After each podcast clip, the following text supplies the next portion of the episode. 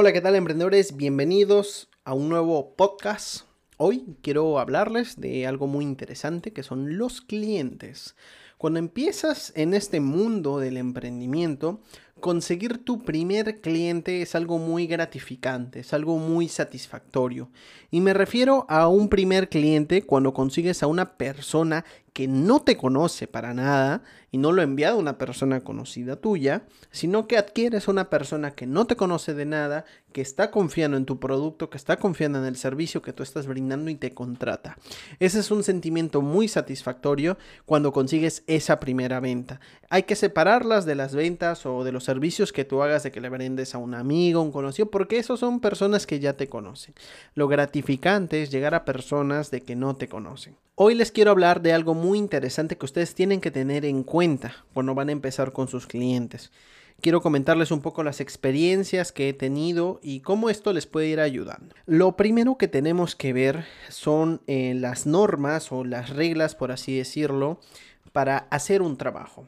Para hacer un trabajo yo lo que te recomiendo es que hagas un, Word, por ejemplo, donde especifiques detalladamente qué es lo que incluye tu servicio para que el cliente lo vea, para que el cliente lo vea y diga, ah, muy bien, esto incluye, esto incluye, esto incluye, esto incluye, esto no incluye.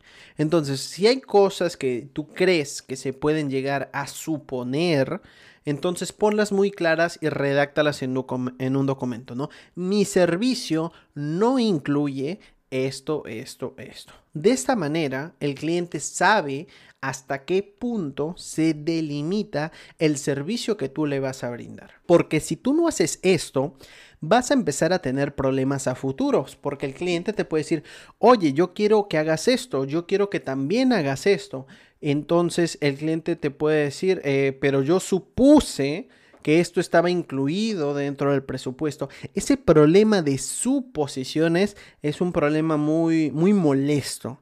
Bien, porque el cliente supone, supone, tú supones y todo se basa en suposiciones y se pueden llegar a conflictos. Entonces, para que te evites cualquier tipo de problema, delimita el alcance de tu servicio. ¿bien?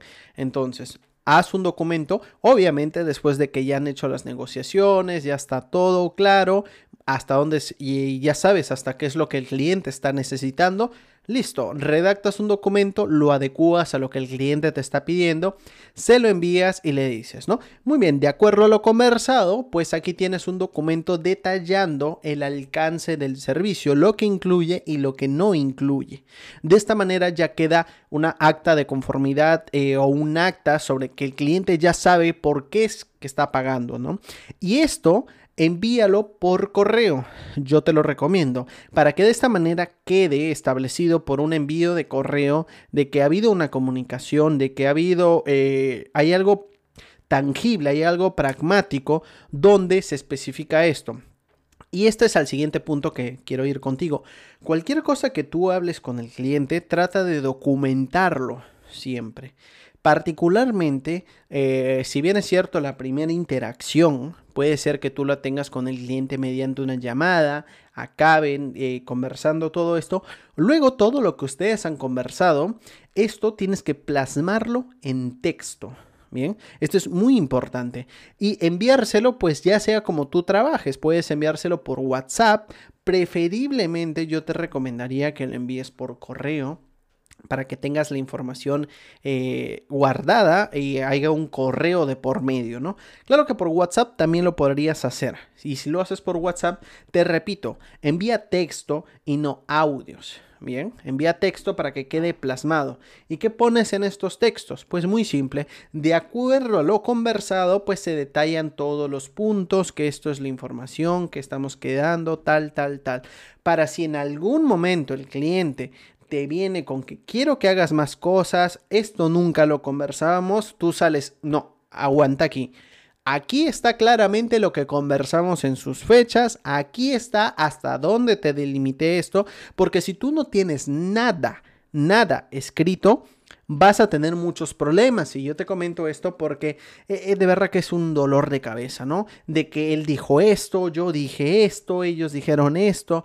Eh, es un dolor de cabeza. En ejemplo, si todo lo tienen por escrito, no hay ningún problema y no se pueden llegar a malos entendidos.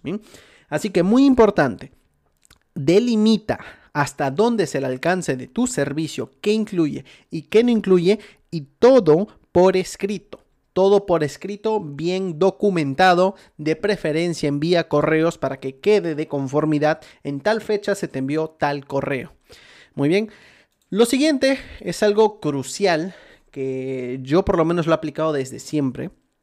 Y es cuando vas a hacer un servicio, siempre pide un adelanto. Porque de esa manera te aseguras, uno, de que tu trabajo no va a ser en vano, de que el cliente al final no te diga, oye, ¿sabes qué? Mejor no y ya has hecho el trabajo. O dos, que el cliente pues te esté dando largas y largas y largas y largas y quién sabe que al final puede que te pague o puede que no te pague. Entonces con un adelanto tú te aseguras de que por lo menos si el proyecto no acaba saliendo, pues ya tienes algo que te respalde el trabajo que has estado haciendo. Por otra parte, ya le generas eh, al cliente un estado mental diferente, porque ya ha hecho una primera inversión y si no hace el pago de la segunda, va a perder ese dinero que hizo al pagarte la primera parte. Bien. Ahora, en temas de porcentajes que tú puedes empezar a trabajar, pues ya va a depender del servicio que tú ofrezcas y cómo tú te sientas cómodo. Entonces, yo por lo menos a los servicios web que suelo realizar, yo siempre pido un 50% de adelanto y un 50% al finalizar el proyecto. Y ojo, acá es muy importante, porque tú puedes quedar en eso y el cliente te va a decir, muy bien, perfecto, empieza y yo te estoy depositando tal fecha. No, alto ahí, error. Bien, esto es importantísimo. Si tú tienes que empezar a hacer un proyecto, con la plata en mano. Olvídate de las promesas. No tienes la idea de cuántas veces he confiado. Ojo, que a mí por lo menos he tenido la buena suerte o la buena fortuna o he tomado las precauciones necesarias que felizmente nunca me han estafado de esta manera. Entonces, pero lo que sí yo he caído es en confianza. Verás, yo he tenido tantos prospectos de clientes, que así es como se les llama.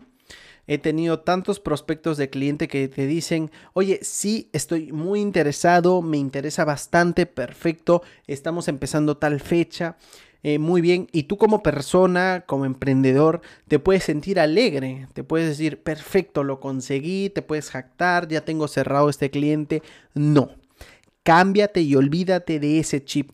No confíes en las personas. Te puedo asegurar que son unos mentirosos en su mayoría. Tú no tienes la idea de cuántas personas me han dicho sí, sí, sí, sí y nunca, nunca llegó esa transferencia, nunca llegó ese depósito. Y eso me ayudó.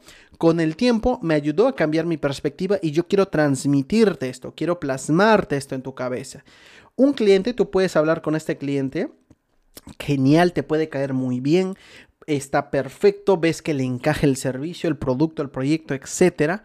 Pero, ojo, y esto muy importante, mientras tú no veas un pantallazo, una captura, no sé, un comprobante que te envíen donde te dice, listo, empezamos el proyecto, aquí está. Mientras tú no veas el dinero reflejado, olvídate, no le creas nada. Bien, no le creas nada a esta persona. Porque te repito, bajo mi experiencia por lo menos, muchas de las personas son unos mentirosos. Ojo que pueden haber muchos clientes que sí te van a pagar, pero tú no te fíes de eso ni asumas nada. Bien, eso te va a ayudar bastante. Yo la, psicología que tengo es, perfecto, este es un prospecto muy interesante, eh, prácticamente el proyecto está cerrado, pero para mí no existe esta persona hasta que me pague. Hasta que no me pague esta persona para mí es una conversación agradable, pero ahí quedó. Bien, después tú le puedes dar seguimiento, oye, ¿qué pasó? ¿Qué esto? ¿Qué lo otro? Muy bien, pero no asumas lo que te diga, no lo tomes como ley, ¿sí? Porque así te van a decir que sí, que para mañana, que sí, que sí, que sí, que sí, que sí. Entonces, si es una persona que te va dando largas más de una, dos, tres, olvídala, no te va a pagar. Y puede ser por diferentes razones, no necesariamente porque el producto es malo. Número uno, te puede haber dicho que sí, porque en fin, para salir del momento, para estar dándote largas. Entonces, si esa es una forma. Y la otra es que simplemente no tienen tiempo, ¿no? Simplemente no tienen tiempo para nada. Son personas muy ocupadas que no quieren hacer nada. Y ese es otro tipo de clientes que vamos a estar hablando dentro de un poco. Pero esos son clientes que no te deberían interesar. Bien, entonces ten en cuenta lo siguiente. Si una persona más de dos veces, ponle un límite de tres veces, que tú te has vuelto a contactar con esta persona que te dice que sí, que sí, que sí, olvídala, olvídala. Te está mintiendo. Si no lo hizo la primera, no lo hizo la segunda, no lo hizo la tercera, ¿qué te hace pensar que realmente lo va a hacer en algún momento?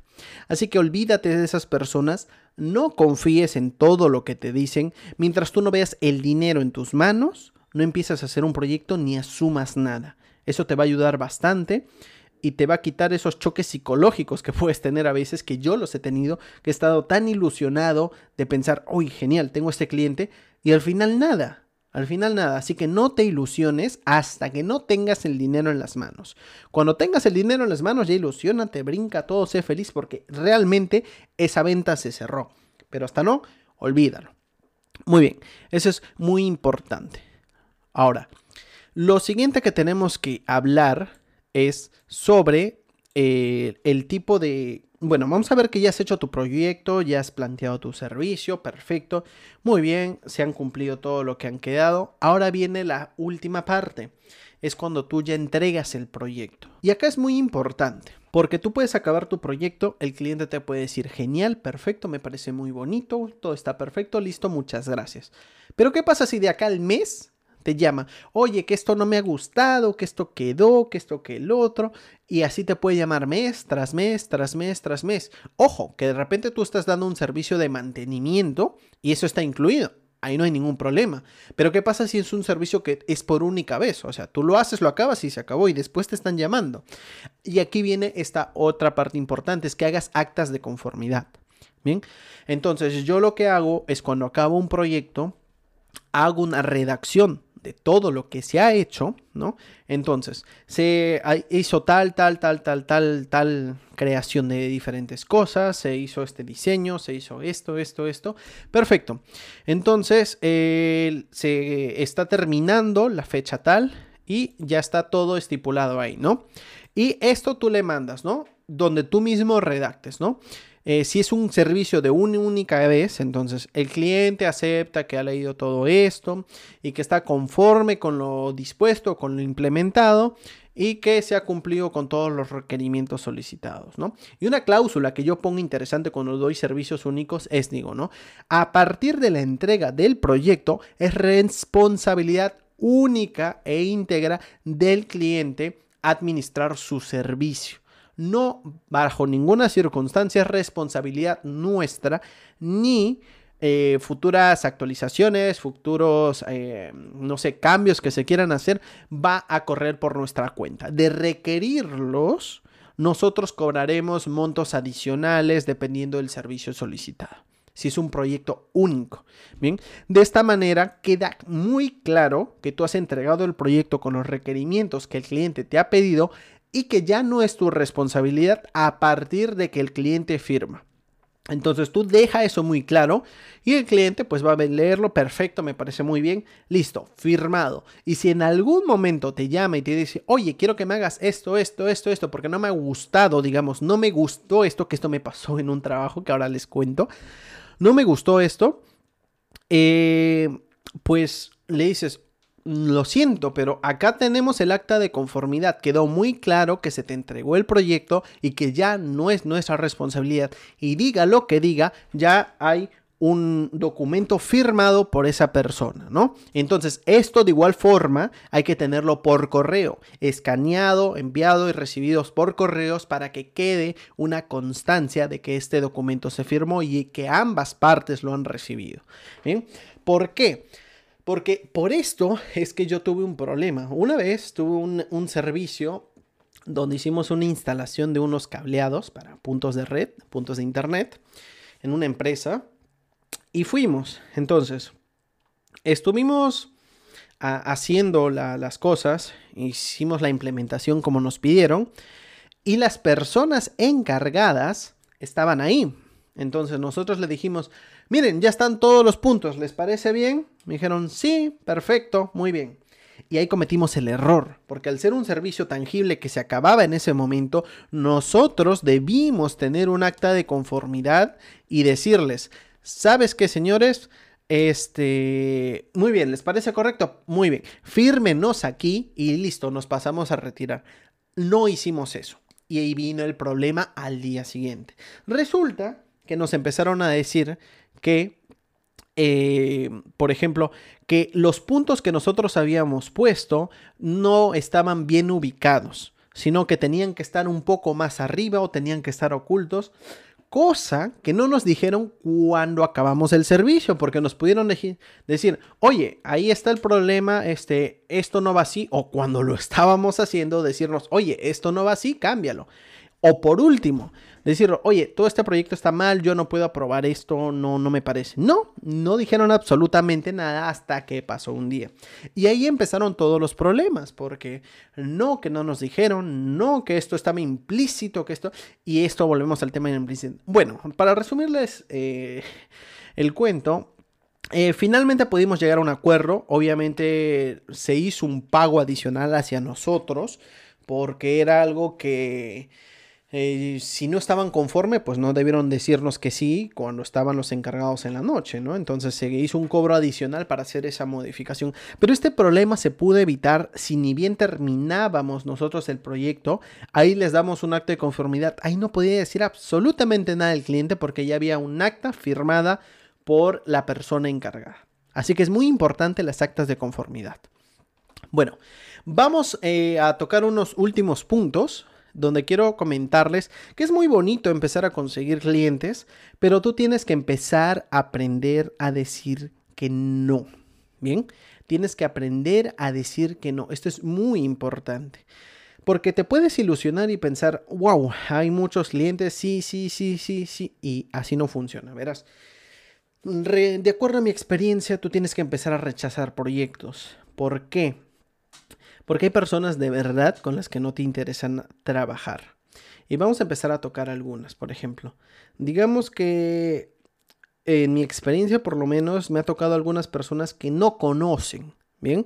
Uno, por ejemplo, yo he tenido reuniones con el cliente donde le he explicado a detalle cómo funcionan las cosas y después eh, hemos quedado y hacen el adelanto, comenzamos con el servicio, pero en medio del servicio están preguntando, oye, pero esto, oye, pero esto otro, y, esto también lo vas a implementar, y esto, pese a que hubo una, eh, una conversación de por medio, pese a que hay eh, una acta donde se explica los límites o el alcance del proyecto, hay personas que simplemente no entienden, no entienden tu servicio, no entienden tu proyecto, no lo entienden para nada.